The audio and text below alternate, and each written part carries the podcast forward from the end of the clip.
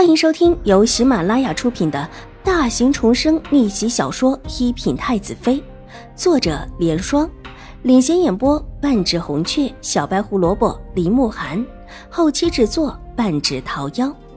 喜欢宫斗宅斗的你千万不要错过哟，赶紧订阅吧！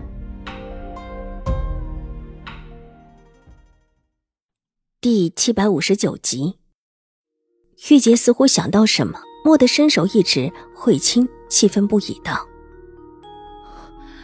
慧清师太，你就算是想陷害我们小姐，也不应当把原本放整齐的蒲团乱扔成这个样子。你知不知道这样对佛祖不尊重？你对佛祖都不尊重了，还修的什么佛，念的什么经？”慧清师太，众位师太走的时候，这里还是好好的。众位师太就算是听完了经，这里也是干干净净的。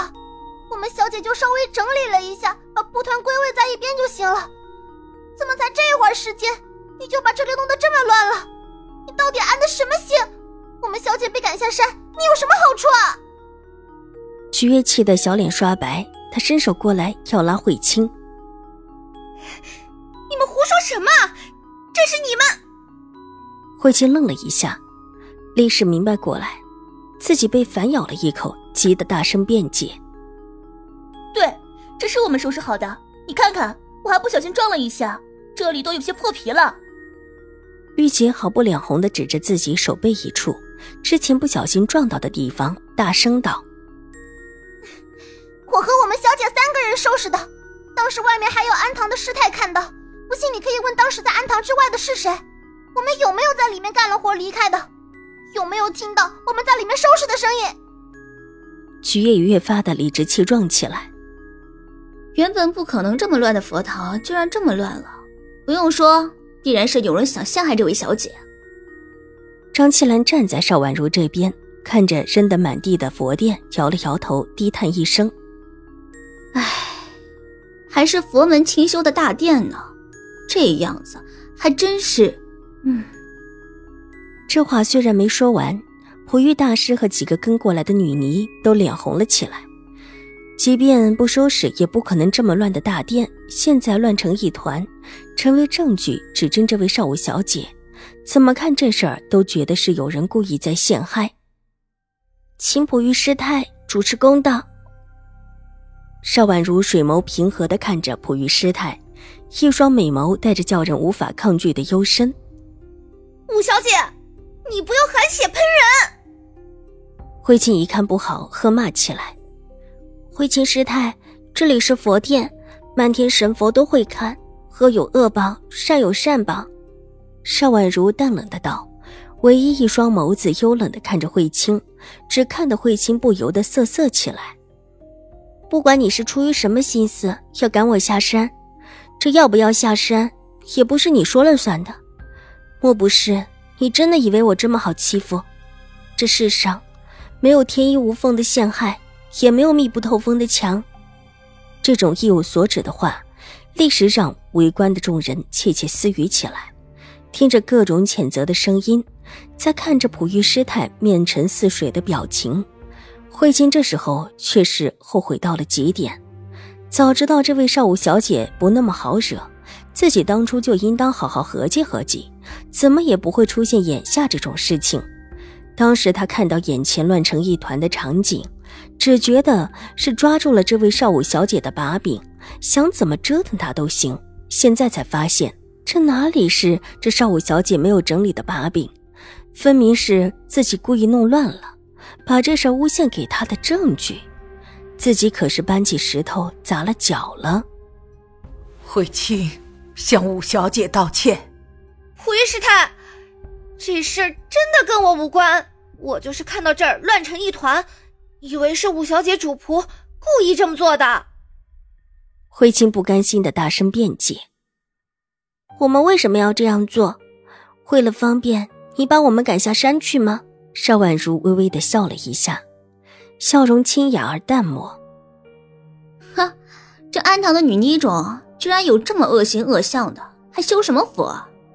不给吃饭，让干最重最脏的活这谁家的小姐还能在这里清修啊？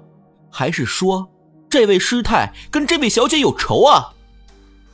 张兰菊上下打量着慧清，大声的道，伸手拉过自己身边的一个小厮和妹妹身后的丫鬟，让他们把之前慧清在大殿中和邵婉如说的对话说了出来，活灵活现的把当时的情景重现了一遍。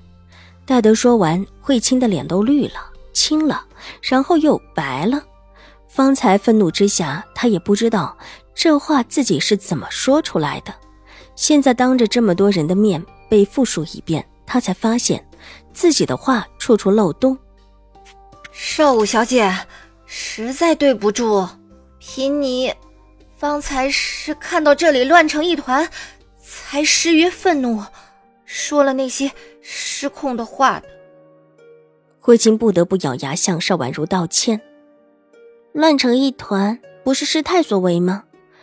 这段时日，师太做这种事情。做的还少吗？少武小姐，玉慧安会责罚慧清的。璞玉师太低咳一声，邵婉如看向璞玉师太，眼底流转出一种潋滟的颜色，唯眸色一片清寒。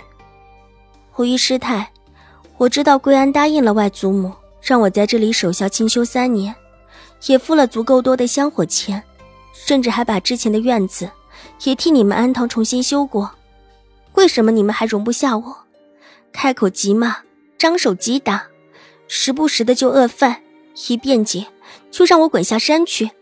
难不成你们玉慧安就这么对待清修的女子吗？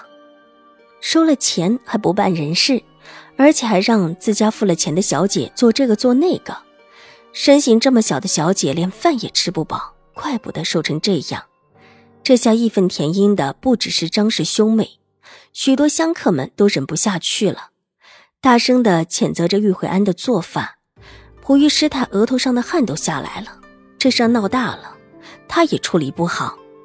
一个女尼从人群外挤进来，对着邵婉如恭敬的做了一个揖手：“五小姐，慧清故意陷害五小姐之事，我们安主说会查清楚的，也向五小姐保证。”这以后不会再有这样的事情发生。五小姐只管安心清修就是，不必理会安堂事情。慧清不敬佛祖，口有妄言，罚慧清每天清扫各大殿一年。这个惩罚不可谓不大。本集播讲完毕，下集更精彩，千万不要错过哟。